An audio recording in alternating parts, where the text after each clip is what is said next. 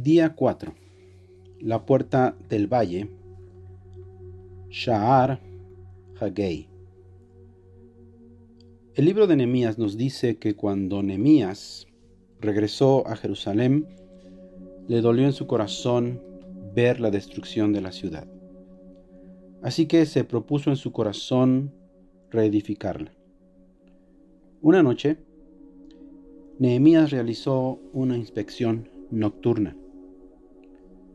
Él quería revisar los muros y las puertas de Jerusalén. Y la escritura nos dice que él salió a través de la puerta del valle. Él comenzó su inspección ahí y cuando regresó lo hizo por el mismo lugar. La puerta del valle estaba localizada cerca del sur o del final del sur de la ciudad de David la cual estaba mirando hacia el occidente, mirando sobre dos valles, el valle Tiropeo y el valle de Ginom o Gehenna. La pregunta es, esta puerta, llamada la puerta del valle, ¿a qué valle se refiere? Bien, la mayoría de los eruditos bíblicos concuerdan que al valle al que se refiere esta puerta es el valle de Gehinom. El nombre de este valle es derivado de la palabra para valle en hebreo, la cual es Gei y Hinom. Gei Hinom o Gehenna, que es de donde el cristianismo ha tomado la palabra para infierno. Y quizás te estés preguntando en este momento, ¿cómo es que Jerusalén tenía una puerta al infierno? Bueno, el problema es que hay una confusión, porque la palabra hebrea Gehenna no significa infierno. Lo que los personajes bíblicos y antiguos pensaban cuando escuchaban la palabra Gehenna era algo muy diferente a lo que pensamos hoy cuando pensamos en el infierno. Más bien, cuando ellos escuchaban Gehenna o hablaban del valle de Gehinom, recordaban todas las prácticas vergonzosas que sus antepasados habían cometido en este valle. La Biblia nos dice que muchos de ellos en el pasado habían quemado a sus bebés, los habían pasado por fuego en honor a Moloch o a Baal. Esas generaciones habían destruido las cosas que Dios considera valiosas y preciosas.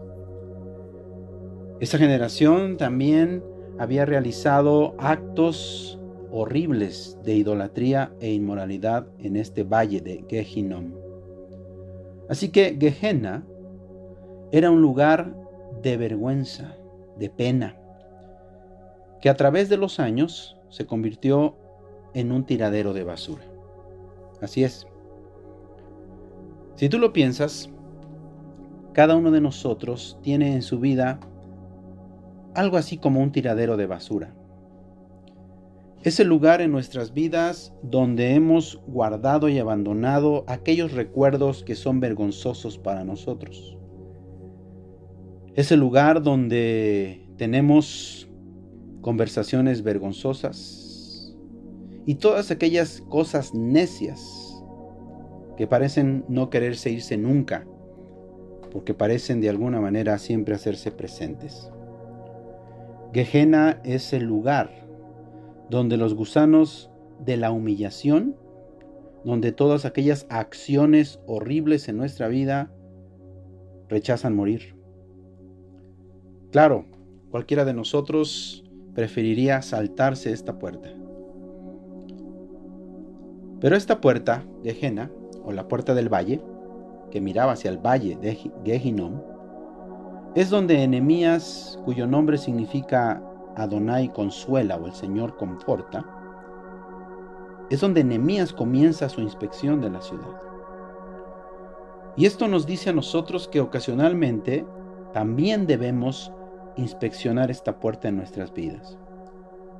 Pero no en un espíritu y actitud de derrota, Cuando nosotros veamos nuestra vida a través de esta puerta, por supuesto que vamos a ver y recordar nuestros fallos y fracasos pasados, pero si ponemos atención, también nos daremos cuenta que Dios estuvo ahí con nosotros a pesar de todo ello.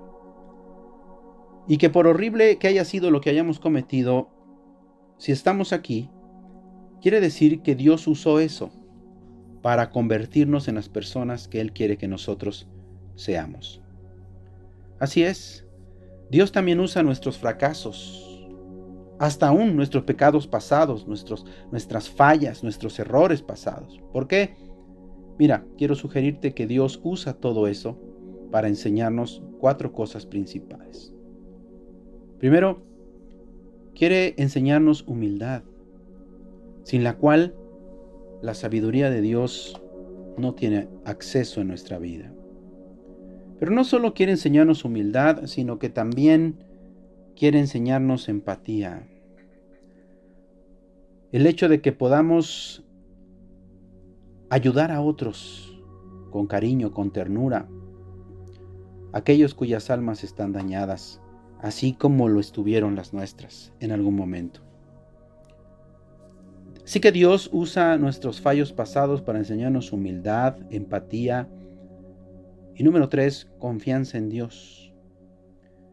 Porque Dios nos recuerda y nos ha enseñado a través de todos estos años que la autosuficiencia no existe, es pecado.